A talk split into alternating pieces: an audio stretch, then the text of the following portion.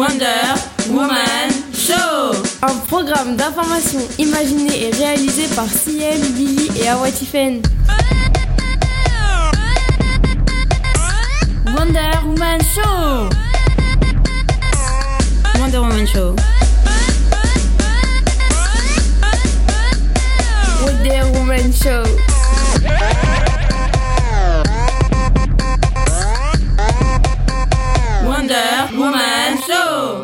Bonjour. Bienvenue dans le Wonder Woman Show, une émission d'information réalisée par des jeunes femmes du Sud-Essonne. Je m'appelle CM. Moi, je suis Awa Tiffen. On est le 15 juillet 2022. On enregistre notre émission au silo de Méréville, dans le département de l'Essonne. Et moi, je suis Lily, c'est les vacances d'été. Pourtant, on a travaillé dur cette semaine. On s'est énormément investi pour aborder, comme de vrais journalistes, des sujets qui nous touchent personnellement en tant que femmes, mais qui concernent aussi l'ensemble de la société. Au programme du Wonder Woman Show, on parlera de l'avortement suite à l'actualité américaine. Lily a mené une enquête approfondie auprès des femmes concernées et des professionnels qui encadrent les IVG. Vous découvrirez ensuite le sujet de CM, qui pose la question de l'accès des femmes voilées aux compétitions sportives. Et ça n'a pas été facile. Elle vous racontera tout. Et Awad Fen s'est intéressé aux standards de beauté imposés par la société et leur impact sur la confiance des adolescents. On finira avec une page culture, car l'association Farine de Froment, qui gère le silo, fête cette année ses 30 ans. Et comme nous enregistrons cette émission en public, merci à tous ceux qui sont venus nous écouter. C'est parti pour le Wonder Woman Show.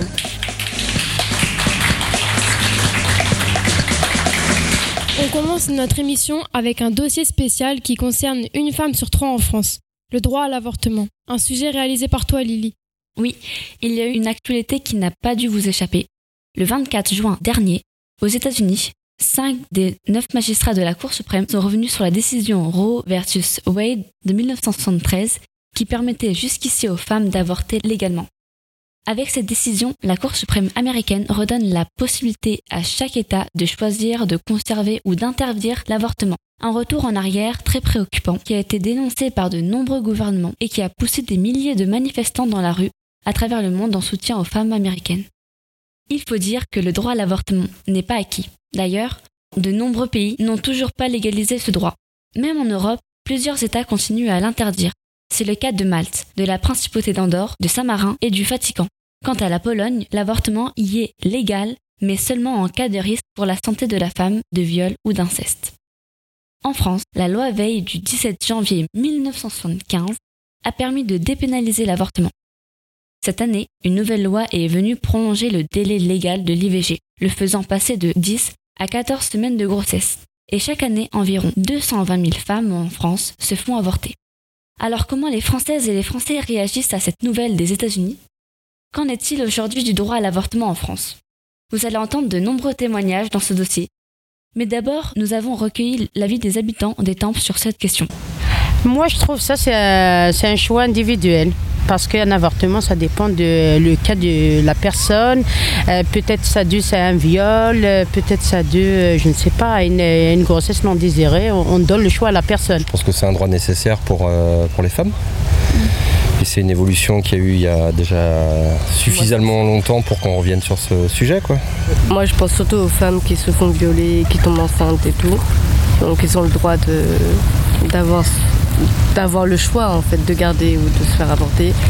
Bah, ça sert toujours en soi parce qu'il bon, il y a des accidents qui arrivent et ouais, je pense que c'est quelque chose de bien quand même en soi. Bah, avorter, c'est un choix quand même assez enfin, je dirais, important dans la vie d'une femme. C'est essentiel. Ce- si on a un viol ou quelque chose dans le genre, bah, c'est un- enfin, l'enfant, il sera pas vraiment désiré, donc c'est un peu triste pour la vie de l'enfant, pour son avenir. c'est son choix. Euh, on, on insiste bien sur son choix. Ce choix, voilà, c'est c'est là où Aux États-Unis, de nombreux États interdisent l'avortement suite à la décision de la Cour suprême. Qu'en pensez-vous? Je trouve ça bête. Ça, c'est dans le passé que, qui, qui- qui se passe, quoi. C'est c'est un peu grave quand même. C'est chaud. C'est chaud parce que on peut très bien le faire adopter et tout, mais c'est pas pareil. Surtout ceux qui peuvent pas financièrement aussi, mais rien. Exactement. euh, Bah, c'est grave. C'est grave et puis on retourne, on retourne en arrière. C'est toujours un problème de, de droit de la femme. Comment réagiriez-vous si le droit à l'avortement était remis en cause ici en France? Bah, on manifeste, tous ensemble, j'espère. Non On est d'accord? Non, non, on reviendra pas. non. Ou alors on sera tous dans la rue. ouais. Ça ou d'autres euh, lois qui sont passées depuis longtemps. Non, non. Franchement, j'aimerais pas me retrouver dans cette situation-là. Vraiment, je préfère quand même avoir le choix parce que bon, les, temps commencent à être durs. On doit avoir le choix, c'est notre corps, c'est notre droit. C'est au bout d'un moment, il y a des risques, même si on prend les préservatifs ou quoi, il y a quand même des risques. Même un moyen de contraception, ça peut toujours arriver. Si on veut pas en avoir et qu'on en a, bah, forcément l'enfant il va pas être aimé quoi. Ça va être un- une obligation. Alors, ça doit être un, un choix. J'ai souhaité m'entretenir avec des femmes concernées qui ont déjà vécu un avortement. Les femmes que vous allez entendre n'ont pas été violées et ont toutes avorté suite à un accident de contraception à 20 ans d'intervalle. On commence avec Alexandra, 42 ans, mère de famille. Euh, je suis la preuve que le préservatif ne protège pas à 100%. Donc euh, voilà, un petit euh, accident de préservatif. Et puis, ben, euh, il n'y a pas que les histoires de viol ou de. Ça peut arriver un accident. Donc du coup, bah, euh, retard des règles. Et puis, euh, donc on était voir la PMI, voir une gynécologue qui m'a confirmé que j'étais bien enceinte. Et donc comme c'était pris très vite, à temps, euh, j'ai pu passer par l'avortement par pilule. Et pas par curetage ou mécanique, tout ça. Qu'est-ce que vous avez ressenti à ce moment? Euh, très peur, très peur parce que j'étais en pleine, je faisais mes études, ça faisait que quelques mois que j'étais avec mon, mon copain à l'époque et mon mari maintenant et euh, donc euh, bah, très peur quand ça t'arrive et puis que tu personne à qui en parler parce que bah, la relation à cette époque entre les mamans et les filles c'était pas trop, c'est des sujets assez tabous hein, donc euh, très peur. Voilà, heureusement j'étais bien accompagnée par mon conjoint qui m'a soutenue et qui m'a pas, qui m'a pas lâchée. Est-ce que vous en avez parlé à quelqu'un du coup? Euh, oui, à ma meilleure amie à ce moment-là, et puis surtout bah, mon conjoint dès que j'ai su tout de suite. euh, donc les deux m'ont soutenu, étaient là avec moi. C'est même avec ma meilleure amie que je suis partie au planning familial pour voir euh, du coup les gynécologues et, et voilà. Moi j'étais au rendez-vous toute seule du coup parce que c'était très tôt le matin. J'avais été toute seule au cabinet avec le gynéco, donc euh, c'est vrai que c'était un peu dur. Mais heureusement après je- le soir mon conjoint m'avait rejoint et du coup on a pu se poser et puis euh, se consoler tous les deux parce que c'était un choix aussi de. C'était dur pour lui aussi parce qu'il n'y a pas que la femme, hein, c'est dur aussi pour euh, ceux qui nous accompagnent. Si l'avortement était interdit en France, comment auriez-vous fait? Bah, la bonne question, bah, je sais pas. hein. Je pense que bah, par pi- dépit, j'aurais été voir mes, j'en aurais parlé à mes parents parce que j'habitais encore chez eux, donc euh, par dépit, ouais. Mais euh, c'est vrai que j'ai de la chance parce que j'aurais pas me retrouver comme euh, les filles actuelles maintenant, ce qu'elles vivent. Là, que je vois ce qui se passe en Amérique, c'est sûr que elles n'ont pas trop le choix. Moi, c'est vrai que j'avais la chance d'avoir le choix, mais j'aurais pas eu le choix. Je pense que ça aurait été très très compliqué. Du coup, vous n'avez eu aucune complication après pour avoir des enfants? Euh, non, du tout. Puis le fait avec euh, du coup euh, mon conjoint, du coup comme c'était un, un choix de tous les deux, on est restés unis, ça nous a plus soudés. Et puis euh, et puis à partir du moment qu'on a, on a décidé d'avoir des enfants, on avait bien pris le temps de réfléchir ensemble, on s'est posé et puis euh, on a eu deux magnifiques filles. On va écouter un deuxième témoignage, celui d'Alexia. Elle a 17 ans et a avorté il y a quelques mois. Déjà, euh, j'étais seule dans euh, cette épreuve. J'avais très peur d'en parler à mes parents. Donc euh, j'ai fait tout ça toute seule. J'ai pris une petite feuille au tout début et euh, j'ai fait euh, le pour et le contre de ce qui pourrait être bien pour le garder et ce qui pourrait être mal. Il y a eu plus de contre. Et après, j'ai beaucoup réfléchi au fait que ouais, c'était mieux que je ne garde pas l'enfant. J'étais prête à assumer mon rôle de mère, donc j'aurais pu le, le garder, je l'aurais gardé. Mais je sais que moi, personnellement, j'avais pas une situation familiale qui faisait que je pouvais le garder. Avec mes parents, ça allait pas. Donc euh, je. Voilà. Voilà quoi. Euh, Qu'est-ce que tu as ressenti euh, à ce moment-là? De la haine plutôt envers moi. Euh, J'étais très bouleversée parce que je savais pas si c'était le bon choix ou pas à faire pour l'enfant. Donc le garçon il était au courant. Il m'a proposé, il m'a dit de faire ce que je pensais que c'était le mieux pour moi. Il m'a donné son avis, son point de vue, mais il m'a dit que la décision elle allait m'appartenir quoi qu'il arrive. Tu as fait un avortement euh, enfin, Médicamenteuse, ouais. Ça a été, ça n'a pas été comme trop dur? Euh, bon, en fait, on sentait pas vraiment la douleur. Enfin, moi, personnellement, je l'ai pas énormément senti. Je suis partie au PMI, c'est là-bas qu'on m'a donné euh, les médicaments. J'ai eu premièrement, dans un premier temps, on m'a donné trois médicaments. C'était les, tous les, les trois, c'était les mêmes. À prendre qui allait euh, défaire l'embryon. Puis après, par la suite, 48 heures après, j'ai eu euh, un autre médicament que j'ai pris chez moi, du coup, à- qui allait faire expulser l'embryon. Et euh, normalement, c'est à ce moment-là que ça aurait dû faire mal. Donc j'ai beaucoup saigné pendant un mois. À un moment, j'ai cru avoir un- une hémorragie. Et ils en pensaient quoi tes parents? Ils savent ou pas? Au jour d'aujourd'hui, ils le savent parce qu'après, euh, j'ai eu des dérégulations hormonales après mon avortement à cause des médicaments. Donc au jour d'aujourd'hui, ils le savent. Ils l'ont pas mal pris, ils l'ont pas bien pris. Ils ont dit qu'en soi, j'avais fait la bonne décision pour moi parce qu'avoir un enfant jeune, c'est beaucoup de travail, que j'avais mes études encore à côté, que voilà. Donc euh, au début, j'avais des regrets, mais plus maintenant. Je pense que c'était mieux pour lui que je l'aurais en temps venu. Découvert qu'elles étaient enceintes, les deux femmes que nous venons d'entendre se sont rendues dans un centre de planification et d'éducation familiale, un lieu où l'on peut parler, poser des questions et trouver des informations sur la contraception, la grossesse, l'IVG et les IST. Le plus souvent, les femmes qui souhaitent recourir à l'IVG sont reçues par une infirmière, comme celle que nous avons pu rencontrer dans un centre d'Île-de-France. Comment aidez-vous les femmes enceintes qui veulent avorter ou qui sont indécises? Alors, tout dépend euh, effectivement d'où elles en sont par rapport à leur décision, euh, de ce dont elles ont besoin. En fait, on les reçoit dans un premier temps, nous, les infirmières. On les écoute, on voit euh, quelle est leur demande, où, est, voilà, où elles se situent, est-ce que leur décision est sûre, est-ce qu'elles savent, est-ce qu'elles savent pas? Et en fonction, nous, on voit, on les oriente, soit directement vers notre médecin gynécologue, euh, soit vers la conseillère conjugale et familiale s'il y a besoin de discuter ou d'être accompagné pour prendre la décision en fait. Il y en a qui viennent euh, très sûres d'elles et qui savent où elles vont et qui euh, et qui n'ont pas besoin d'accompagnement spécifique. Et il y en a d'autres qui sont très stressées. Il y en a beaucoup qui ont très peur d'être jugées, euh, qui ont des fois même honte, je dirais. Enfin voilà, qui arrivent avec euh, beaucoup de beaucoup d'angoisse du coup. Et en général, les femmes, elles ressortent euh, de votre rendez-vous euh, sûres de leur choix? Alors sur de leur choix, bah, ça dépend, ça dépend où elles en sont, mais en tout cas elles ont, elles ont plus d'informations, elles ont des billes un petit peu, je dirais, pour avancer, pour euh, réfléchir. Euh, des fois elles ont besoin aussi d'en discuter avec euh, le géniteur, d'en discuter avec leur famille, amis, avant de prendre la décision. Et puis il faut du temps aussi, des fois, hein. certaines ont besoin de temps. Comment se passe l'avortement? En fait, il y a, plus, enfin, il y a plusieurs méthodes, euh, par médicament, par chirurgie. En dessous de 9 semaines d'aménorrhée, effectivement, on a le choix entre médicaments et chirurgie. Et au-delà de 9 semaines d'aménorrhée et jusqu'à 16 semaines d'aménorrhée, là, c'est que la chirurgie, effectivement. Par médicament, il y a deux méthodes. Euh, ça peut se faire à la maison, euh, sous couvert d'avoir un adulte référent qui accompagne la personne. Euh, et ça peut se faire à l'hôpital par médicament, en, en hospitalisation, en ambulatoire. Et par chirurgie, là, ça se fait qu'à l'hôpital, sous anesthésie générale ou locale. Euh, en Essonne, il y a très peu d'hôpitaux qui font de la locale.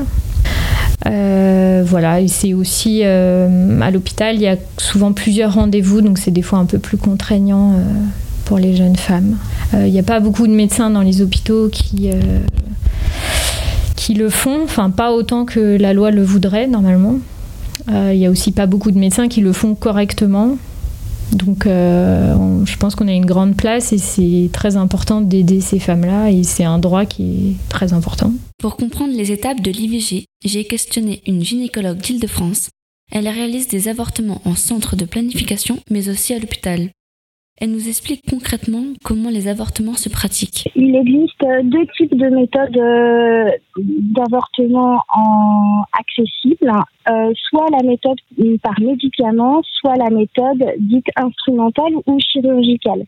Donc la méthode par médicament consiste à prendre deux médicaments différents à deux jours d'intervalle qui vont en pratique provoquer une fausse couche, c'est-à-dire une expulsion de l'œuf avec des saignements un peu plus importants que des règles pendant quelques heures. Puis ce saignement va sous la forme d'une quantité similaire à des règles, durer plus longtemps que des règles, en moyenne une douzaine de jours. Euh, des douleurs potentielles qui doivent être prises en charge par des antidouleurs, les antidouleurs permettant euh, de tenir peu ou pas de douleur lors de l'IVG par médicament, quand ils sont bien prescrits, bien adaptés et bien pris, et avec un résultat qu'on connaît deux semaines après, qui permet de savoir si l'IVG a fonctionné et complètement. Il y a une petite proportion de cas où ça ne marche pas ou pas complètement et ce rendez-vous de contrôle deux semaines après permet justement de rattraper ces IVG qui n'ont pas complètement fonctionné.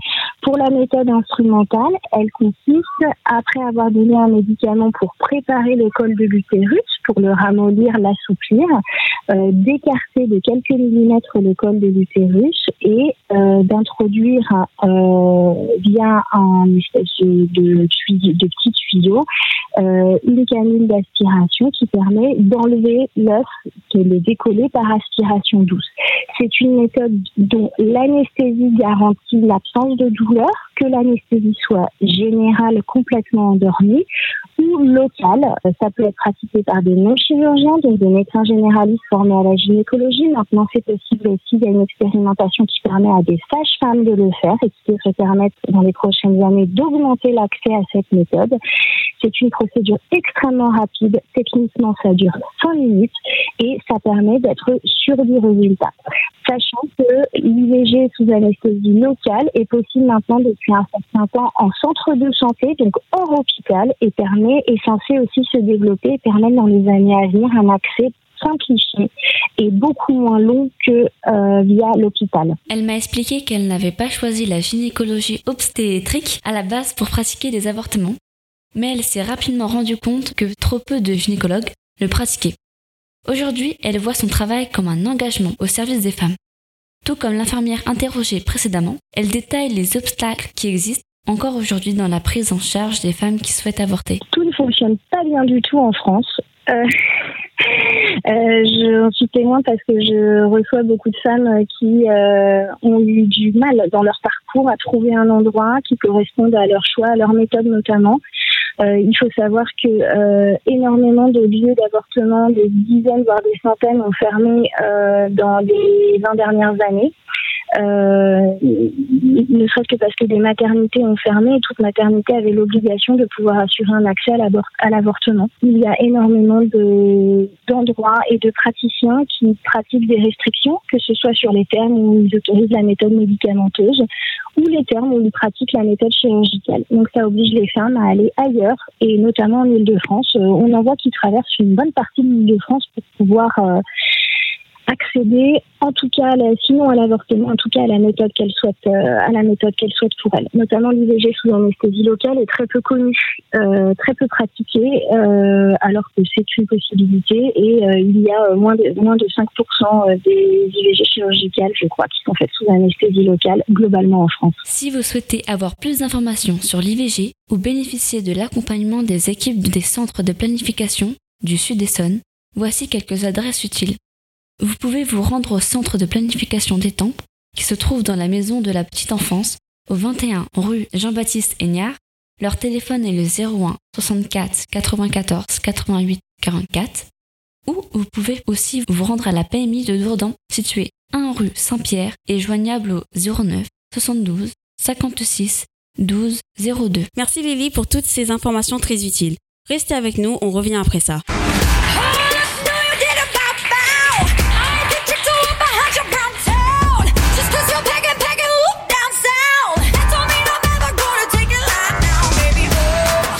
Machine when I do it. I'll be catching fire, gasoline when I do it.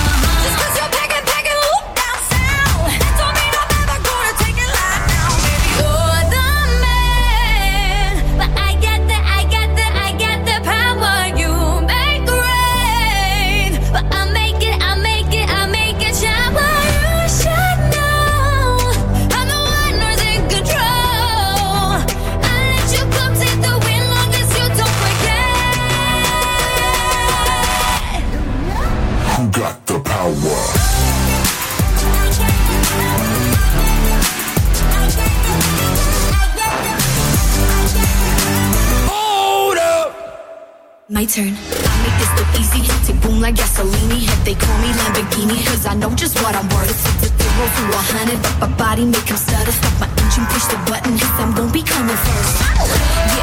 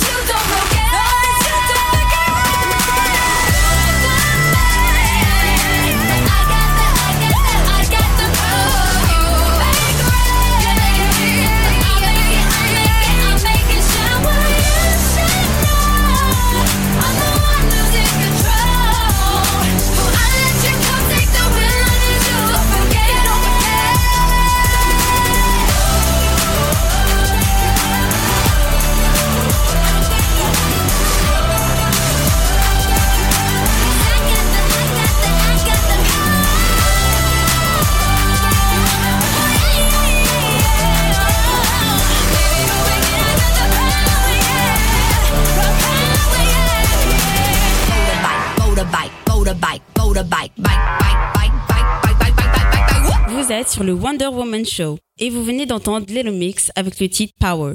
On passe maintenant à un autre sujet de société, plutôt sensible, car notre journaliste, CM, a rencontré quelques difficultés pour le réaliser. Il s'agit du port du voile en compétition sportive. Oui, ouais, Chiffen. Les femmes voilées sont-elles vouées à être exclues en compétition sportive? J'ai cherché la réponse à cette question, étant donné qu'on m'a refusé l'accès à l'une d'entre elles, plus précisément dans le milieu de la boxe, ici dans le département de l'Essonne. Pour traiter ce sujet, j'ai contacté plusieurs sportifs professionnels spécialisés dans le sport de combat. J'ai interviewé Sylvia, sportive depuis l'âge de ses 6 ans et karatéka de haut niveau. Elle a été plusieurs fois championne de l'Essonne et championne de France en 1990. Devenue boxeuse et présidente d'un club de boxe du département, elle nous fait part de ses observations sur ce sujet. J'ai commencé la compétition à l'âge de 8 ans par les championnats d'Essonne, puis de France, puis euh, France. À notre époque, euh, les jeunes filles voilées euh, ne pratiquaient pas ce sport, on en voyait très peu, euh, que ce soit des filles maghrébines ou, ou d'Afrique noire. euh, C'était un sport qui n'était pas encore pratiqué euh, par, par ces jeunes filles, donc j'ai jamais connu de, de filles voilées. Donc on n'a jamais connu ce cas-là en fait. Quel est le positionnement de votre fédération avec le port du voile Si vous pouvez nous en dire plus? Notre fédération refuse en fait le port du voile actuellement. Euh, je me suis renseignée donc pour l'une des, de mes élèves qui porte le voile dans mon club et euh, ça a été un refus catégorique. Ça a été non, la fédération, euh, la FFKMA d'où on dépend ne, ne cautionne pas en fait les, jeunes filles qui portent le voile et qui veulent faire de la compétition. Si elles rentrent sur le tatami, elles doivent en fait se dévoiler pour pouvoir mettre le casque et ensuite soit se revoiler ou rester euh, cheveux nus jusqu'à temps qu'elle quitte le tatami. Il ne doit y avoir aucun signe euh, religieux ni politique. Euh, donc en fait, ils sont restés sur cette, sur cette phase-là. Quel est ton avis personnel? Au début, j'étais un peu réticente en disant que, effectivement, j'étais dans la même, dans la même idée que dans un tatami ou dans un dojo, il ne doit pas y avoir de signes religieux ni politiques. Euh, c'est pas un endroit en fait pour régler euh, nos opinions. Il peut pas y avoir de débat là-dessus. En fait, on vient et on pratique un art martial. Après, je pense que la compétition, euh, ça doit être ouvert à chaque jeune euh, parce que l'art martial comme la boxe, comme le karaté ou comme la MMA, je pense qu'il faut que ça évolue. Ça permet en fait aux, jeunes d'intégrer des disciplines et euh, ça peut être que favorable dans le milieu où on vit actuellement, qui pratique plus les salles de sport et les dojos euh, que traîner. Ou... Donc c'est pour ça qu'il faut que ce, il faut que ça évolue et que ce soit ouvert à, à tout style, si on peut dire, de personnes. Accepterais-tu des femmes voilées à ton cours? Car tu nous as clairement dit que tu tenais un club. Nous, euh, on part du principe euh, avec mon compagnon Franck que euh, on est là pour euh, partager, euh, pour enseigner et pour transmettre notre savoir. Donc euh, il n'y a pas de distinction sur des personnes. On- notre club est ouvert à, tous du moment qu'il y a le respect euh, de notre art et euh, respecter notre enseignement. Après, euh, il n'y aura aucun problème. euh, C'est ouvert à, à tous. Les sports de combat sont-ils incompatibles avec le port du voile? Au fil de mes interviews avec ces professionnels, la question du respect a été abordée plusieurs fois. Sylvia parle du respect des règles dans son club de boxe et pour Nicolas, karatéka de 6e dan, certaines traditions doivent être respectées dans le domaine des arts martiaux. Le karaté, c'est un art martial qui vient du Japon. Il y a à la fois le combat et à la fois euh, le kata qui est plus un, combat imaginaire, une sorte de chorégraphie où on est tout seul face à des juges. Et donc on, a respecté euh, la tradition japonaise qui, est la suivante. Comme la- l'art martial est un, art de combat, il faut éviter de donner euh, toute possibilité à l'adversaire de pouvoir se servir de, de tout ce qu'on peut porter sur soi parce qu'il y, a- des gens qui sont qui sont pas corrects et, et qui sont fourbes. Donc euh, au karaté, on ne porte qu'un kimono et une ceinture pour attacher son kimono. Et le fait est de porter quoi que ce soit d'autre, l'adversaire pourrait s'en servir. Donc euh, on doit respecter la tradition et, euh, et pour pas que la personne soit en difficulté. euh, euh, au jour d'aujourd'hui, euh, il n'est pas question de porter quoi que ce soit d'autre qu'un kimono et une ceinture chaque, euh, chaque fédération euh, instaure ses règles. Donc moi, ça me choque pas plus que ça. Euh, maintenant, autant pour les combats, pour tout ce que je viens de dire, moi, je reste persuadé qu'il faut rester, il faut rester avec la tenue officielle qui, est, instaurée par les instances fédérales. Autant pour les katas, au jour d'aujourd'hui, toujours avec réserve, mais on pourrait effectivement euh, avoir une certaine liberté. Alors évidemment, sous condition, hein, pas, pas, n'importe quoi. hein. Il, y aurait, il y aurait plus une tolérance sur les katas que sur les combats. Alors, est-ce que les traditions peuvent évoluer et les règles adaptées en fonction des changements de la société? Damien, lui, pense que oui. Ce sportif pluridisciplinaire, actuellement entraîneur de MMA, a mené près de 300 combats en 10 ans. Il a beaucoup voyagé pour ses compétitions et a pu voir des femmes voilées combattre. Si la tenue est adéquate et adaptée, tant que c'est pas euh, dangereux aussi pour la personne qui est en face, se prendre un doigt par exemple dans le voile, etc. Il n'y a pas de raison qu'elle ne participe pas en fait à cette compétition. Quand j'étais en équipe de France, donc en 2016 de MMA amateur, il y avait des équipes euh, du Bahreïn, il y avait des équipes de Tunisie, d'Indonésie, où, euh, où les femmes ont combattu voilées. Encore une fois, c'était un voile qui était spécifique pour le sport parce que euh, voilà, faut faut qu'il tienne sur la tête et faut pas que euh, il soit tenu aussi avec des épingles, etc. Parce qu'il faut pas que ce soit dangereux pour les yeux, etc. À partir du moment où toutes ces conditions elles sont réunies, il n'y avait pas de problème il n'y avait pas d'interdiction euh, plus que ça. On essaie de, euh, de de fédérer en fait, peu importe euh, les religions, la couleur de peau ou le handicap. Tout le monde est convié et autorisé à pouvoir combattre. Et moi, c'est euh, c'est ce que j'aimerais si un jour je fais une compétition, c'est ce que j'aimerais euh, transparaître. Voilà. Le sport, il doit être fédérateur. Euh, à partir du moment où on rentre sur le tatami, le tatami c'est un lieu sacré, on fait un salut et on oublie en fait tout ce qu'on est. Moi, ce que je veux, c'est vraiment euh, qu'on aille qu'on aille tous dans le même sens dans le sport. Et pour moi, c'est primordial. Pour moi, le sport, il doit rester, il doit être fédérateur. Voilà, tout simplement.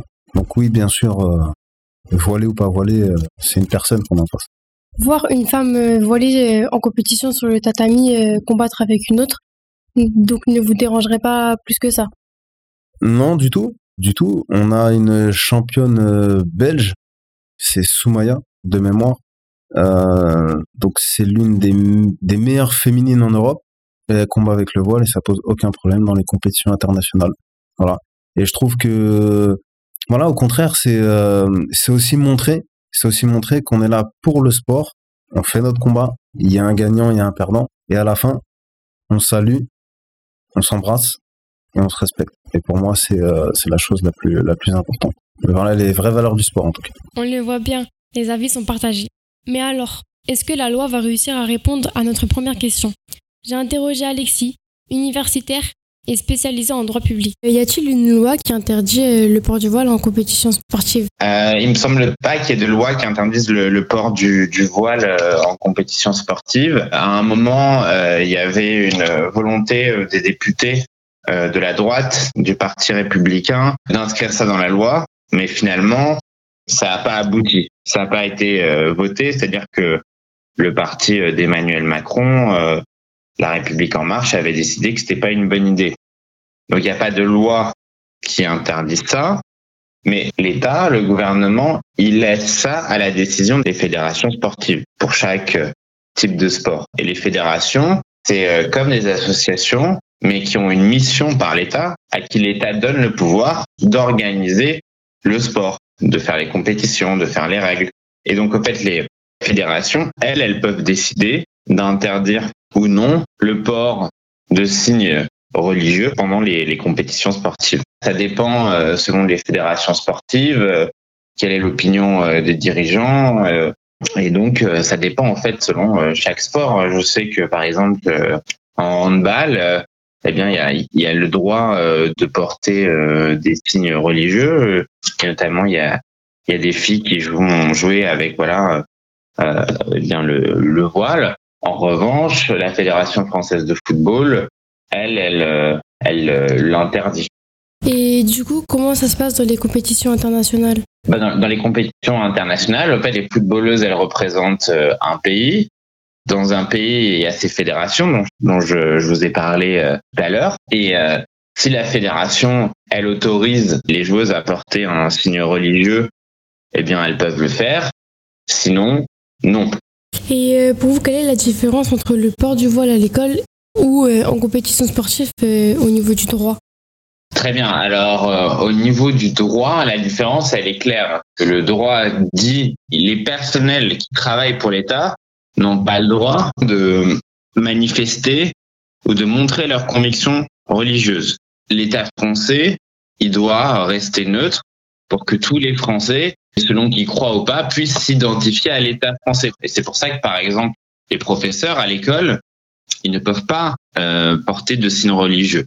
Après, pour les élèves, ça c'est une loi qui a été créée spécialement en 2004 et qui interdit aux élèves de porter dans l'école publique des signes religieux et notamment de porter euh, le voile. Donc à l'école, la question euh, du voile, ou du moins dans les écoles publiques, eh bien, elle est, elle est réglée clairement par la loi. En revanche, pour les fédérations euh, sportives, là, l'État, il va laisser le choix aux fédérations d'interdire ou non le port de signes religieux et notamment euh, le voile. Siem, explique-nous les problèmes que tu as rencontrés pendant la réalisation de ce sujet. Je savais que ce sujet, c'était un sujet euh, polémique, que les personnes avaient souvent peur de donner leur avis et même euh, d'en parler. Euh, donc, on avait commencé à faire des micro-trottoirs.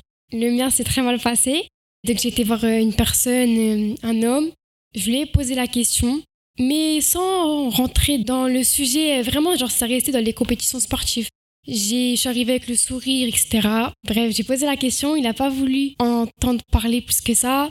Bon, il m'a, il m'a agressé avec sa, avec sa voix. En fait, il m'a mal parlé. Il m'a insulté. Il m'a dit que je devais rentrer chez moi alors que je suis française. Euh, donc, bref, les gens, en fait, ils veulent pas, ils sont pas juste poser une question. Ils auraient juste pu me dire, euh, j'ai pas envie de te répondre je- voilà. Malgré ça, je suis partie. Je lui ai dit merci, bonne journée et au revoir.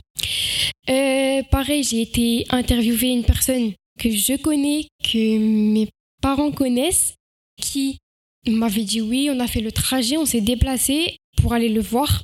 Il a mal parlé, il nous a mal parlé à moi, aux personnes qui nous a accompagnés. Il a été irrespectueux parce qu'il avait, avait peur en fait, il faut le dire, il avait peur. Ça a causé un malaise à tout le monde parce que réagir comme ça alors que je l'ai appelé, je l'ai prévenu, je lui ai dit que j'allais venir le voir, je lui ai dit les questions que j'allais lui poser. Il m'a dit qu'il était d'accord, on s'est déplacé. Et malgré ça, on s'est fait agresser euh, là-bas alors qu'on n'avait rien demandé. Donc du coup, ça m'étonne pas euh, que ces, personnes aient des réactions comme ça. C'est pas la première fois que j'en ai eu. Un jour, je rentrais du lycée pour aller chez mon père, donc euh, forcément j'avais mon foulard et tout. J'ai croisé euh, deux couples de personnes âgées. Donc nous, enfin en tout cas, moi j'aime beaucoup les personnes âgées, genre j'ai trop de respect pour eux. Ça veut dire que forcément je leur souris. Faut savoir que ça s'est passé avant les élections municipales. Donc euh, euh, présidentielle, pardon. Donc beaucoup pensaient que Marine Le Pen allait passer, dont eux, je pense. Donc du coup, je passe, je leur souris. Et en fait, euh, à la réponse de mon sourire, ils m'ont dit euh, qu'elle profite, qu'elle profite, et bientôt elle va l'enlever et tout. Ils sont passés en rigolant. Alors que moi, de base, j'aimais trop les personnes âgées. Il y avait ça. Après, il y avait euh, à- au camping, on a été à la piscine. J'ai même pas pu me baigner alors que j'avais un cycliste. Les gars se baignaient en short de bain. Donc, c'était même pas des maillots de bain, c'était des shorts, des choses qui étaient amples. Eux, ils se baignaient. L'animatrice avec laquelle j'étais, elle a parlé avec lui, mais il a rien voulu entendre. Il- Pourtant, elle avait dit les bons termes, les bons mots. Lui, il était borné. Il avait dit en gros que c'était que c'était interdit. Après, je vous avoue qu'au niveau des lois qui vont arriver, Alexis, il avait dit que ça allait essayer d'être voté. Et euh, en vrai, je pense que les gens, ils vont pas lâcher l'affaire. En fait, il y a beaucoup de personnes qui sont pas ouvertes d'esprit. Et je sais pas je sais pas ce que d'autres personnes voilées leur ont fait. Enfin, je sais pas pourquoi ils pensent ça.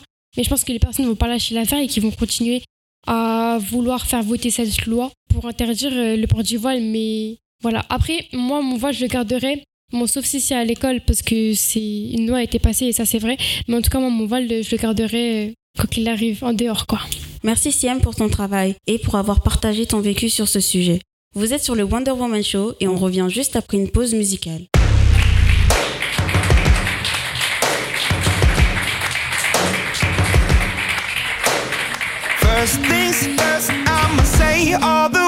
Inside my head. I'm fired up and tired of the way that things have been. Oh, ooh, the way that things have been. Oh,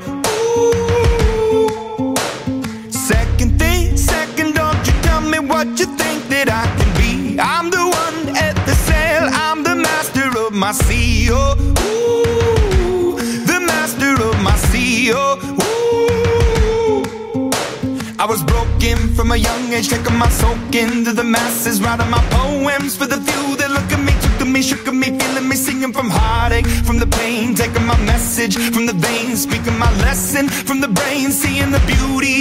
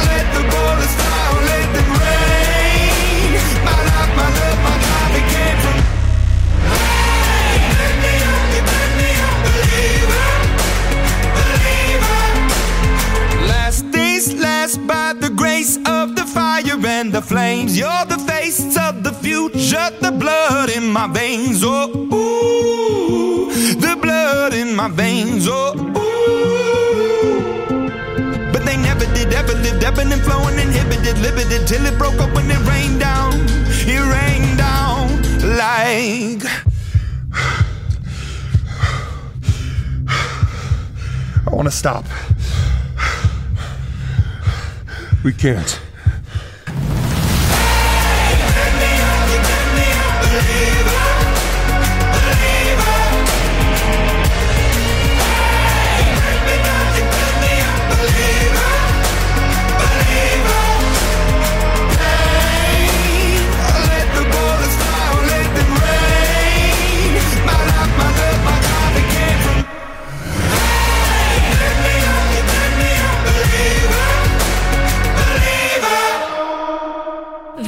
D'écouter Imagine Dragon avec le titre Believer.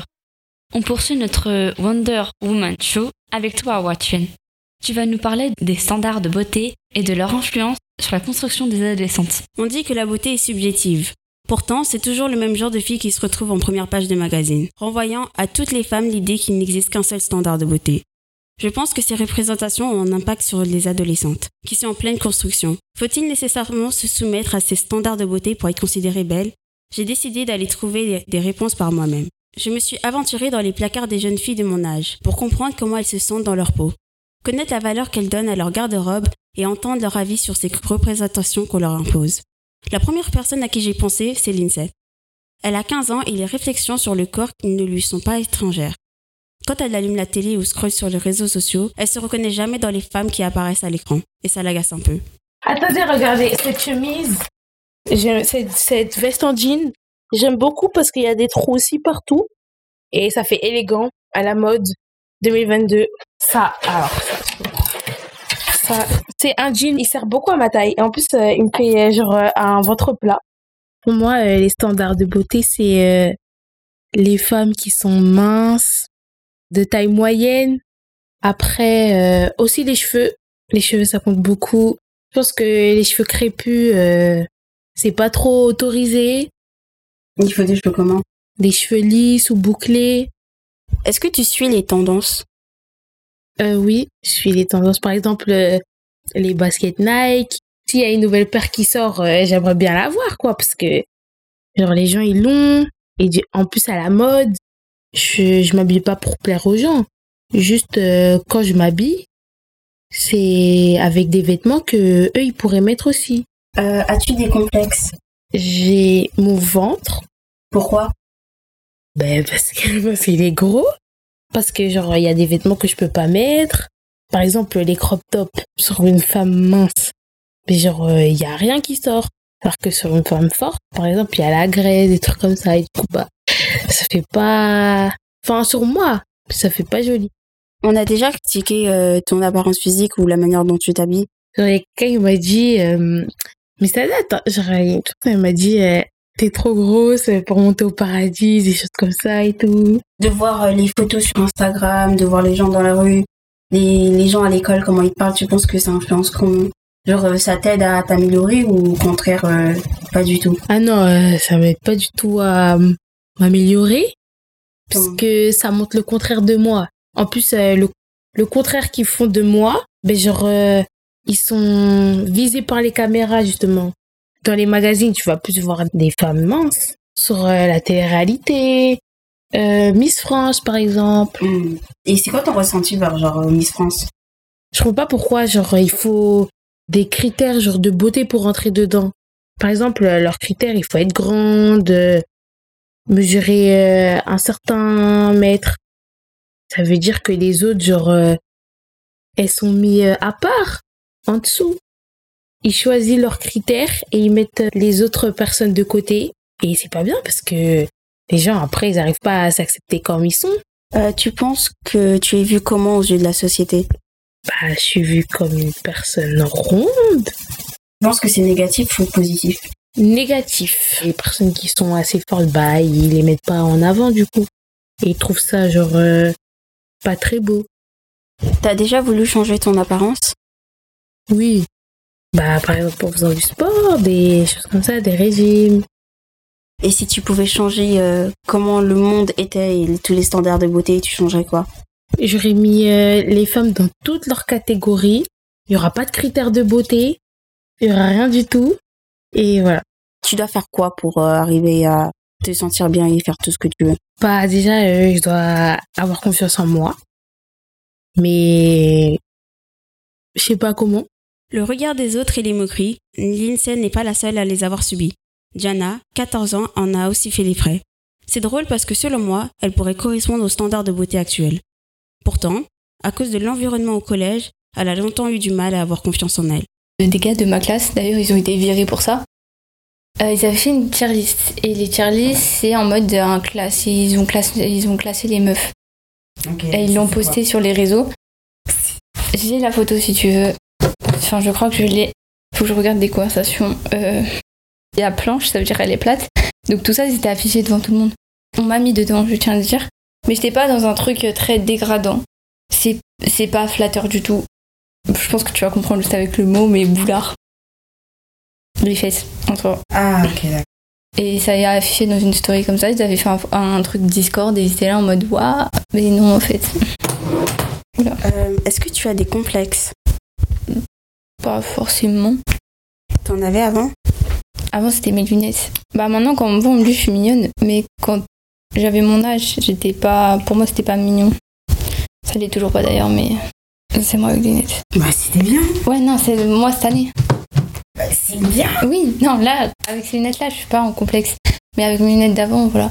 Ah oui avant j'avais beaucoup d'acné, j'en ai encore un peu, mais maintenant euh, bah je traite ça donc euh, ouais j'ai fait j'ai pris pas mal soin de moi on va dire. Euh, ça veut dire que j'ai changé beaucoup. Et euh, en fait, avant, bah, je, je traînais euh, avec des personnes pas très bien. Et, euh, mais en même temps, ils traînaient avec des personnes encore pas bien. Donc c'est vrai que les critiques, ça arrivait souvent. Et du coup, c'est un truc qui me faisait pas mal complexer aussi. Genre avant, tout ce qu'on me disait, je le prenais à la lettre. Genre pour moi, les autres, ils avaient raison. Et comment t'as réussi à sortir de ça? Avec d'autres copines. Genre, j'ai changé de du tout, tout, tout. Et euh, ça m'a aidé parce que bah, j'avais des copines qui me soutenaient plus que ce que j'avais avant.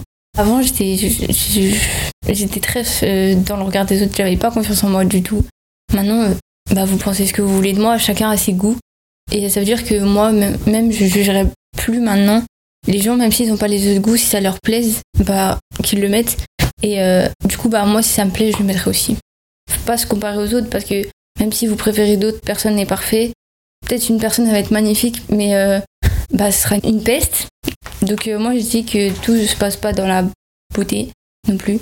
Diana explique avoir dépassé ses obstacles malgré son entourage. À 15 ans, ma meilleure amie Waria n'a, elle, jamais laissé les complexes prendre le dessus. Confiante depuis toujours, elle suit les tendances mais a trouvé son propre style. Déjà, petite, elle privilégie le confort dans ses achats de vêtements. Il est où mon jean à trous Voilà, mon jean à trous. Il est bleu. Et euh, du coup, t'as quelques trous, tout ça. Il est euh, oversize. Je suis bien à l'aise dedans. Et euh, ce t-shirt-là, là, avec euh, des écritures, un petit cercle avec euh, des, des petites écritures. Il est couleur bleu marine. Après, il y a mon ensemble Nike oversize. Il est blanc, bien baggy, là. J'aime bien. Je suis à l'aise dedans pour faire le sport. Quand je mets ça là, je me sens un peu streetwear. Je m'habille comme j'ai envie, comme moi je le sens, en fonction de comment je suis euh, par rapport euh, au jour, tout ça. Et il faut que je sois à l'aise dans mes vêtements. Donc je m'en fous du regard des gens. C'est à moi de choisir. Donc du coup, je fais abstraction de ce qu'ils vont me dire. Et enfin, c'est mon style à moi. C'est pas eux de dire comment je dois m'habiller. Tu as des complexes? Non, pas vraiment. À part si euh, mes jambes je trouve elles sont un peu trop trop longues donc du coup quand je mets des jeans je trouve que bah, ça fait un peu trop sauter mais sinon en vrai euh, j'ai pas vraiment de complexe hein. Pour toi, c'est quoi les standards de beauté? Il y en a pas hein. chacun est joli à, à sa manière Même euh, selon la société, tu penses que... ouais non selon la société selon la société c'est vrai qu'on favorise plus euh, genre en mode tu vois les femmes claires de peau et euh, genre euh, les femmes qui sont euh, skinny parce que les femmes en forme Comment les standards de beauté sont communiqués pour toi? Via les réseaux sociaux, la télé, euh, tout ce qui est euh, les téléréalités, ou ce que euh, les euh, stars ils ont, ils ont tendance à poster sur leur statut sur les réseaux sociaux. En ce moment, j'ai remarqué que, genre, tu vois, les stars, ils font la chirurgie esthétique, donc ce qui va pousser les jeunes aussi à faire pour à faire la chirurgie esthétique pour modifier leur corps parce qu'ils se sentent pas bien, tu vois. Euh, T'as déjà voulu changer ton apparence? Non, franchement non. Parce que je, je m'aime comme je suis. Ça sert à rien de changer quelque chose chez, chez soi euh, pour la société. Chacune de mes copines a son histoire, son rapport à son corps et aux regards des autres. Mais elles ont toutes en commun leur goût des tendances, leur côté fashion. Mais alors, qui crée ces critères et qui nous les impose? Je me suis dit qu'il était temps d'avoir l'avis d'une professionnelle de la mode. J'ai contacté Elodie, responsable d'atelier dans une société qui fabrique des pièces pour des marques de luxe, telles que Dior et Louis Vuitton. Elle détaille pour nous le fonctionnement et l'évolution de l'industrie de la mode. On parle d'industrie de la mode, c'est le bon mot je trouve parce que il faut que tu produises en masse, il faut que tu produises pour pas cher. Peu importe que tu sois du luxe ou pas, hein, j'entends. Tu dois uniformiser tout ça pour que ça aille plus vite. Faut que tu sois plus efficace parce qu'il faut produire encore plus. Euh, la question que tu poses, elle est intéressante tout simplement parce que moi, dans mon métier, il n'y a rien de plus cool que d'avoir un vêtement qui est fait sur mesure pour toi et ça change tout. Mais c'est pour un très très très petit nombre de VIP qui ont l'argent pour se faire faire des vêtements sur mesure. Même quand nous, on travaille des productions de vêtements qui sont destinés à être vendus, peu importe les cibles, et j'ai très peu de size plus, j'ai très peu de grande taille. Ils le font pas, ils surtaillent pour que tu aies l'impression d'être euh, mince. Et si les grands couturiers ne le font pas, euh, donc tout ce que tu peux voir chez Homme, Vuitton, euh, tous ces, gros couturiers-là, si, eux ne le font pas, ça descendra pas sur la strate d'en dessous qui est le moyenne gamme luxe, qui est ensuite après le mass market et qui après arrive chez nous. Tu as des créateurs aussi qui prennent le, parti de ne pas aller au-delà de la taille 40 par exemple. Si tu tu t'habilles chez Balenciaga, c'est des vêtements qui sont très très étriqués. Pourtant, ce qu'ils ont envie de te vendre, c'est quand même que Kim Kardashian peut le porter. Oui, elle, le porte, mais elle le porte parce qu'on l'a fait sur mesure pour elle et qu'elle a des formes hors normes. Elle, elle est cla- clairement, très très clairement hors norme pour avoir déjà fait des choses pour elle. Elle a des mensurations qui sont hors normes, mais on s'en fiche. Puisque c'est juste un- une image où ils vont te dire, voilà, c'est cool, euh, elle le porte, regarde, elle a un physique hors norme. Euh, mais, euh, mais derrière, il y a très peu de gens qui savent que tous les vêtements sont faits sur sa taille à elle, mais ce que tu trouves en boutique, c'est pas la même chose du tout. Si elle, demain, elle va dans une boutique, elle n'arrive pas à s'habiller non plus. Puisque tout est standardisé, tout est uniformisé. Avant, on fabriquait vraiment des pièces pour des gens qui, euh, dès qu'ils les portaient, ça se vendait de dingue, ça c'est clair. C'est-à-dire qu'un vêtement que tu fais porter par quelqu'un qui est connu, alors nous, à l'époque, c'est Rihanna, maintenant elle a un petit peu moins, d'influence, mais nous, c'était vraiment euh, l'emblème. Dès que nous, on fabriquait une pièce pour elle spécialement et qu'elle la portait, j'avais euh, dix fois plus de chances d'en vendre qu'avant. Alors qu'avant, quand moi j'ai commencé à travailler il y a 15 ans, tu avais un créateur, euh, un créateur qui faisait ce qu'il avait envie et les gens achetaient ce qu'il avait envie. Maintenant, c'est plus du tout le cas. Tu as des équipes qui sont là pour dire voilà, ça, ça va plaire, ça, on l'a vu sur telle personne. Ça, Kim Kardashian, elle l'a porté, donc ça va marcher. Elle a fait ci, donc tout est basé sur ce réseau d'influence. Tu as quand même énormément de gens qui sont chargés d'analyser des marchés, d'analyser euh, tous ces réseaux sociaux. Si tu vas que sur du, que sur des marques qui te plaisent, qui font énormément d'argent, il faut se rendre compte que ce qu'ils font, c'est de l'argent, c'est tout.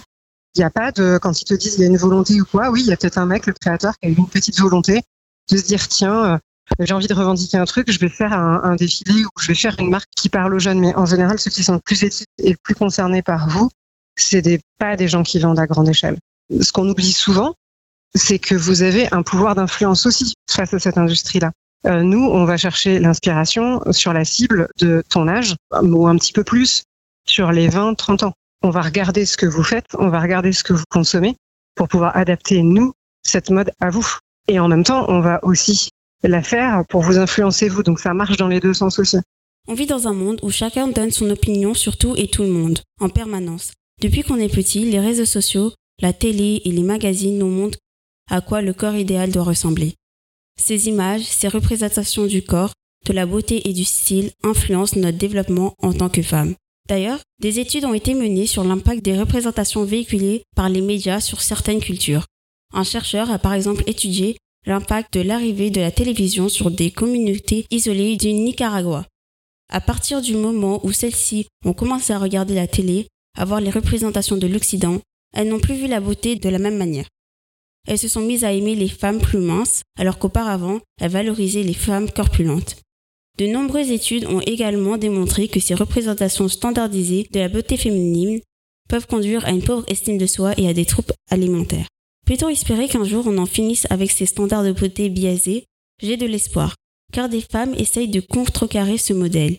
Il y a par exemple le Body Positive, le mouvement apparu dans les années 90 aux États-Unis, axé sur l'acceptation de tous les corps, quelle que soit leur taille, leur forme, leur teint, leur sexe et leur capacité physique. Du côté des femmes noires, le mouvement du Natural Hair Movement, le NAPI, arrive dix ans plus tard aux États-Unis. Des tas de femmes noires arrêtent alors de se défriser leurs cheveux, à la fois pour préserver leurs cheveux trop souvent abîmés par des produits chimiques et toxiques, et pour promouvoir la beauté noire, loin des standards esthétiques dominants imaginés et pensés par les femmes blanches. Merci à Watifen pour ce travail. Qu'est-ce que ça vous évoque les témoignages que vous avez entendus des jeunes filles de notre âge? Euh, moi, c'est le témoignage de Diana avait dit euh, que les garçons avaient fait une liste en gros pour classer les filles euh, de leur classe euh, par en gros la plus belle, la plus moche ou je ne sais quoi. Je trouve que au collège, les, les, les gens en fait ils sont méchants, que ce soit des filles ou des garçons. Après, plus on grandit et plus je pense qu'on s'en fiche en fait. Pareil, enfin, au collège, moi, je me rappelle qu'une fois, j'avais porté euh, un chapeau, euh, un chapeau casquette euh, en laine et franchement, j'adorais. Je l'aimais trop, ça faisait, enfin, franchement, j'étais en love sur ça. Et je l'ai mis au collège et un moment donné, bah, je me promène. Et là, il y a une surveillante et euh, une élève qui se moque de mon, de mon chapeau. Du coup, bah, après, ça m'a un peu, enfin, j'étais un peu euh, émue, enfin, ça m'a touchée. Et euh, après aussi, il y a aussi les garçons. Il y avait une histoire comme quoi les certains garçons empêchaient d'autres garçons d'entrer dans les toilettes parce qu'ils n'avaient pas de chaussures de marque comme Nike ou Adidas. Je trouve ça franchement inadmissible. Moi, l'histoire de Diana, ça m'a rappelé quelque chose qui m'est arrivé aussi au collège. C'est, euh, je rentre au collège et il y a ma meilleure amie qui vient. Elle me dit que sur le groupe de Snap, euh, ils avaient, ils étaient en train de parler. Ils ont demandé aux garçons euh, quelles filles pensaient étaient des, enfin, ils ont demandé c'est qui les allumeuses de la classe? Et apparemment, je m'étais retrouvée dans cette liste parce que je, je m'assois pas bien sur les chaises. Et du coup, ils pensaient que je mettais mes fesses en avant pour euh, leur plaire. Et maintenant, à chaque fois que je m'assois, je suis, obligée de me redresser. Euh, bon, j'arrête pas de penser à ce qu'ils ont dit. Et vous, vous suivez les tendances de la mode? Si oui, en quoi euh, elles vous influencent? Hmm, en fait, c'est pas je suis. C'est vrai que on aime. Enfin, j'aime bien être habillée, être bien habillée. C'est vrai que c'est vrai que j'aime bien. Euh, je fais toujours attention à comment je m'habille, euh, à ce que les couleurs euh, soient. Qu'est-ce que ça aille ensemble en fait. Je fais toujours attention, mais pas pour plaire aux autres ou euh, même euh, rentrer dans les standards de la mode en fait. Je prends mes vêtements parce que déjà moi je m'habille plus large plus ample, on voit pas mes bras, on voit pas mes jambes et tout. Donc c'est vrai que en fait je trouve des vêtements. Après si je vois que ça me va bien, je prends. Maintenant arrive au lycée, euh, enfin ça va faire maintenant trois ans. Donc maintenant en vrai euh, j'y vais et que je sois en jogging, enfin des baskets, des talons et tout, et vraiment euh, je fais pas attention. Au lycée les gens en fait ils vous regardent même pas, ça veut dire que je fais même pas attention à comment je suis habillée. Si moi ça me plaît, ça me va. Et euh, bah moi, euh, je suis pas les tendances niveau euh, vêtements, mais c'est vrai que bah, les, les influenceurs, euh, que ce soit enfin les influenceurs ou les chanteurs et tout, enfin des fois, euh, des fois j'aimerais bien être quelqu'un d'autre. Surtout, enfin j'en ai une qui m'inspire beaucoup, Tini. Et, franchement, j'adore comme comment enfin ce, comment elle se comporte, comment elle s'habille et tout. Et euh, bah après, enfin franchement après, par rapport aux habits, non. C'est qui Tini Je sais pas si vous connaissez, mais euh, elle joue le rôle euh, de Violetta dans la série Violetta, et du coup, là, elle commence à monter en flèche tout doucement, mais ça va arriver. Hein. Moi, je suis pas forcément les tendances, mais je sais qu'elles nous influencent. Mais je pense qu'elles nous influencent plus sur euh, notre corps que sur nos habits. Du coup, euh, euh, moi, je porte plus des habits qu'on me donne que des, des habits que je vais acheter parce que bah j'ai pas pas tout le temps l'argent. hein. On prend ce qu'on, je prends ce qu'on me donne. Mais euh, si je vais m'habiller à Bershka, par exemple, si je vais acheter des habits là-bas, ce sera des habits qui sont à la mode. Donc, euh, je- d'un côté, je suis obligée de suivre les tendances. Restez avec nous, on revient après avoir écouté What a Girl Is de Dove Cameron. On a scale from 1 to 10, I am perfect like I am. I don't need your number.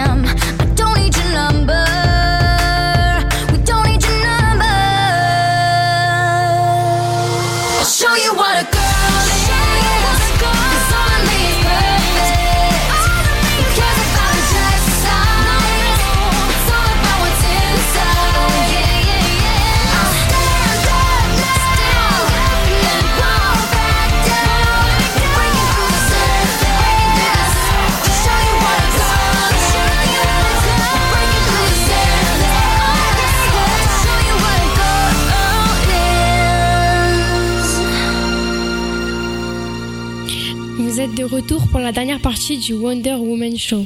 On quitte la mode, mais on reste dans l'artistique. Car nous sommes ici, au silo de Méréville, un lieu de création artistique emblématique du Sud Essonne. Il y a plein d'artistes qui viennent en résidence ici. Ils créent, répètent, se préparent avant de proposer leur spectacle au grand public ailleurs. Et cette semaine, on a croisé la compagnie Lucianaga et on a profité d'un de leurs filages pour réaliser un petit reportage. Ça va pas. Oui, bah. Ça va pas, c'est pas possible là C'est bon. Moi, je veux du sérieux, hein. Je veux du structuré là. C'est pas possible de travailler dans ces conditions-là. C'est quoi ces conditions de travail? J'ai signé il y a déjà je sais pas combien de temps, je me suis entraîné, je me suis préparé, et voilà. Qu'est-ce qu'il arrive, il est où là, le responsable? C'est quoi C'est quoi? C'est quoi? Moi, je suis Cassandre, euh, Cassandre Herpin et j'ai structuré cette compagnie, j'ai créé cette compagnie et, euh, j'y crée des spectacles. Et donc, c'est pour ça qu'on est réunis tous les quatre pour euh, monter un spectacle euh, dans cette euh, compagnie. Alors, avec Donc moi c'est Pierre, je suis euh, sur le spectacle depuis octobre. Chloé, je suis danseuse et j'étais dans la première version du spectacle qui était juste un duo et là j'ai été réembauchée pour faire la version longue. Et moi, c'est Arnaud et je suis arrivé lundi. Oui, il est arrivé il n'y a pas longtemps. Euh, quel spectacle allez-vous nous présenter vendredi? C'est un spectacle qui s'appelle Les ours, qui euh, a pour point de départ la question du désir, du rapport au désir, euh, par différents points de vue, et donc euh, dans des interactions humaines, comment ça se noue à différents endroits de- du quotidien. C'est un spectacle en, en scénette, en partie relativement indépendantes les unes des autres. Et, et c'est un spectacle qui est entre danse, théâtre et performance. Performance plutôt au sens euh, immédiateté euh, du moment présent, euh, du jeu du comédien directement entre les comédiens et par rapport à un public.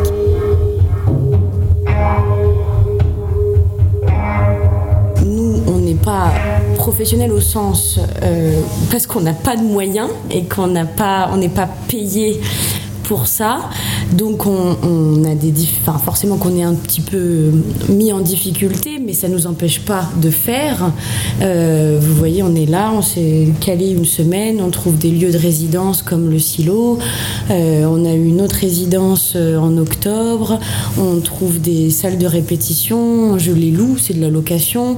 La compagnie, elle a un petit budget de fonds qui permet de subvenir à ces, moments-là de location, d'achat de costumes, euh, d'achat de matériel. Euh, On a des amis qui nous prêtent des choses. On a des bons copains. Euh, voilà. Là où ça devient compliqué, c'est quand il s'agit de hum, trouver des lieux où jouer ou présenter en public euh, euh, nos, spectacles. Euh, là, on est obligé d'aller, on va, facilement chercher des tiers-lieux, des, structures plus alternatives ou plus autonomes qui sont peut-être moins exigeants sur un, parcours professionnel conventionné, subventionné, etc.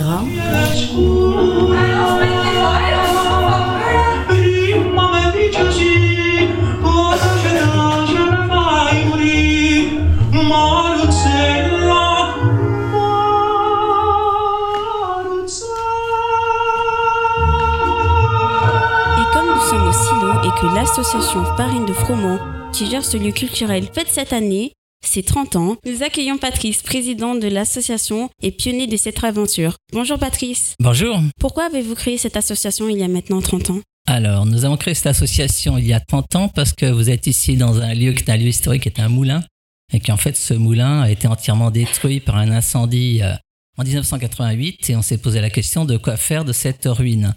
Et en fait, un projet culturel s'est vite imposé à nous comme idée, mais pour ça, il fallait se donner les moyens et une structure, et c'est pour ça qu'on a créé cette association qui nous a servi à échafauder tout doucement et mettre en place ce projet sur, la, sur le moulin. Qu'est-ce que vous retenez de ces 30 années? Est-ce que vous pouvez nous partager quelques souvenirs marquants? Oula, qu'est-ce que je retiens de ces 30 ans? Je retiens beaucoup de, beaucoup de choses plaisantes, beaucoup de choses désagréables. Je pourrais parler un petit peu des choses agréables, mais pour commencer, comme ça, je finirai par l'agréable. Que désagréable, c'est que c'est beaucoup de travail d'arriver à faire euh, réaliser un projet comme celui-là, parce que c'est beaucoup de questions administratives à régler, beaucoup de questions pratiques à régler euh, sur un territoire qui n'est pas forcément adapté, ni qui a forcément l'envie que cette chose-là existe euh, là où il est. Et c'est aussi accepter ce temps-là qui représente énormément d'énergie. Après, plus particulièrement, je dirais que oui, c'est vrai qu'en 92, quand on a monté l'association, on a monté une première expérience avec un restaurant associatif qui était ouvert tous les week-ends, qui en fait accueillait euh, de la musique, des expositions, qui au bout de 18 mois avait 300 adhérents et qui s'est fait brutalement fermer parce que malheureusement nous n'avions pas l'autorisation d'exister en tant que structure, euh, disons, d'accueil du public. Voilà. Donc c'est un fait marquant qui a pas mal marqué notre démarche à deux niveaux. Premier niveau, c'est que c'est vrai que c'est pas facile de faire les choses. Et deuxième niveau, c'est que c'est vrai que ça vaut quand même le coup de faire les choses parce qu'il y a quand même du monde qui est prêt à avoir envie que ce genre de lieu existe. C'est ce qui nous a donné l'envie de continuer alors qu'en fait, on n'avait que 18 mois d'existence et pourtant on est maintenant 30 ans après et en étant complètement euh, dans le plaisir de ce que nous avons vécu et de ce que nous avons fait. Il y a tellement de rencontres, tellement de rencontres avec le milieu artistique. euh, Moi, j'ai trouvé ça fascinant de rencontrer autant de gens du milieu artistique. Je peux parler de d'artistes connus que j'ai rencontrés, que ce qui m'a fait un plaisir immense de les voir travailler ici. Euh, Je pourrais parler de plein de choses et c'est vrai aussi le côté complètement de, de se retrouver des fois dans ce lieu euh, avec 80 personnes qui sont tous à l'unisson sur quelque chose qui se passe aussi bien au niveau du plaisir de d'être là, de manger, de boire un coup et en même temps d'écouter de la musique ou, euh, ou des choses de théâtre, pour moi, c'est des souvenirs. Je pourrais les énumérer, il y en a beaucoup. Je pourrais en a peut-être plus d'une centaine d'opérations comme ça et qui me représentent pour moi des moments très très forts. C'est sûr que le lieu, c'est très très fort. Après, euh, voilà, je pourrais pr- préciser plus, mais restons-en là. Quels sont les ingrédients pour réussir à maintenir une association aussi longtemps? La ténacité, la ténacité, le, le plaisir, euh, le plaisir de, le plaisir artistique, le plaisir, le souci culturel, le plaisir artistique, aussi vraiment beaucoup de militantisme sur la conviction qu'on a besoin de ça pour vivre. C'est vrai que tout le monde n'en est pas persuadé, mais en tout cas, euh, moi je suis pas tout seul, mais persuadé que pour pouvoir euh, euh, tenir ça, il faut vraiment y croire et croire vraiment que l'art et la culture, ça fait partie de la vie, ça fait partie du quotidien et c'est strictement nécessaire pour qu'on puisse vivre aujourd'hui. Moi, c'est ce que je pense. Et c'est ça qui fait que au jour d'aujourd'hui, on est encore là. Et c'est vrai que je dois dire que non seulement on est encore là, mais je peux dire que depuis 5, 6 ans, on est vraiment dans un système très, très confortable de vie de cette association au sein de ce, lieu et que c'est vrai, comme, comme l'ont dit les artistes qui répètent en ce moment au silo, eh ben, c'est un lieu où les gens sont contents d'y être, sont contents d'y travailler, sont contents d'y s'y retrouver et tout ça, c'est pour nous euh, vraiment une parfaite euh, garantie de, de plaisir et de réussite. Comment voyez-vous la suite et les 30 ans à venir? Ah, bonne question, tiens. Surtout pour moi.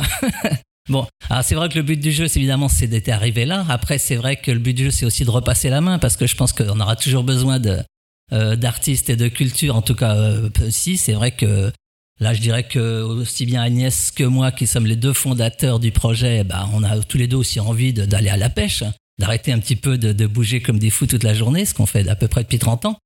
Mais c'est vrai que euh, passer la main, ça se fera pas tout de suite. Mais c'est vrai que je pense que le, de toute façon, euh, si c'est quelque chose doit exister, ça sera peut-être d'autres gens qui le reprendront. Et ces autres gens, ben, ils feront un petit peu ce qu'ils veulent. Ils ont tout à fait raison. Donc je pense que s'ils sont aussi convaincus que nous, il y aura aucun problème pour qu'ils fassent la même chose encore pendant 30 ans. Nous, ça pose pas de problème. En tout cas, mais ça sera pas moi. ça, c'est sûr. Bah, merci Patrice d'avoir accepté notre invitation et merci pour votre accueil pour cette semaine. aucun problème. C'est quand vous voulez. Vous l'avez compris, toute cette semaine, nous étions en séjour journalisme radio au silo. J'aimerais savoir les filles, Comment avez-vous vécu cette expérience et qu'est-ce qui vous a marqué? On était au camping euh, à Monerville et du coup, bah, on n'a pas dormi dans un, co- dans un mobilhome, mais plutôt dans, cette- dans des tentes. Donc il fallait, on a dû les monter et les défaire. Et euh, les défaire, c'était vraiment difficile, mais vraiment difficile. Bon, après, on en vrai, il y a des côtés positifs et négatifs. On avait des voisins trop bizarres et ils faisaient trop peur. Nos voisins faisaient trop peur. Après, on a eu des conflits avec d'autres voisins parce qu'ils ont fait la fête jusqu'à 2h du matin. On s'est un peu pris la tête avec eux et tout. En vrai, il y avait un côté positif. C'est qu'en vrai, on arrivait toujours à, rigoler. Le soir, on, jouait et tout. Enfin, genre, euh, on rigolait. On avait les douches qui étaient, hum, du coup, à côté parce qu'on dormait dans des tentes. Et en fait, on faisait des allers-retours et tout. Des fois, on oubliait le papier toilette. Du coup, on devait faire des allers-retours pour revenir, aller aux toilettes. Non, vraiment, c'était drôle. On a passé, on a passé, franchement, on a passé une bonne semaine. Moi, je dirais ce qui m'a plus marqué, c'est euh, dormir sur euh, des matelas. Enfin, c'était pas des matelas. hein. C'est, on aurait dit des tapis de yoga. Et euh, dormir sur ça, ça, ça a un peu déclenché une petite crise d'asthme. Mais sinon, c'était bien. Il y avait des balançoires, il y avait la piscine. c'est- C'était des beaux moments. J'ai bien aimé. J'ai une phobie des insectes.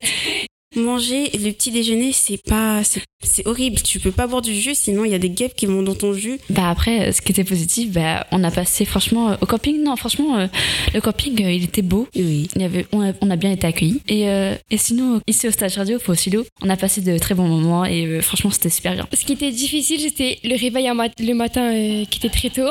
D'accord? Je mettais au moins 5 réveils pour me réveiller, c'était trop dur.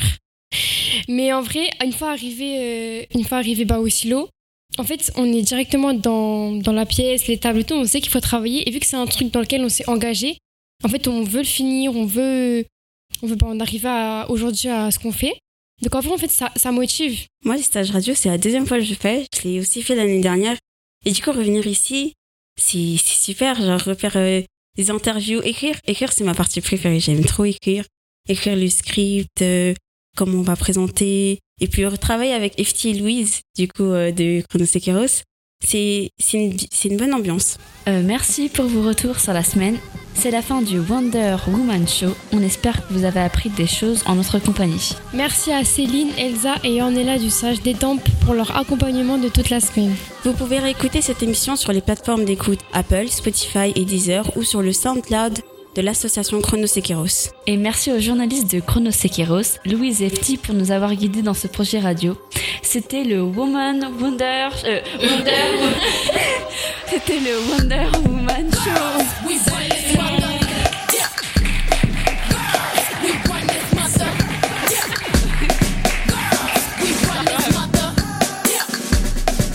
La première fois que j'ai fait le stage radio, c'était c'est Lily qui m'a envoyé euh, l'annonce en disant Hey, tu vas le faire le stage? Et je m'étais dit Si tu le fais, je, le fais.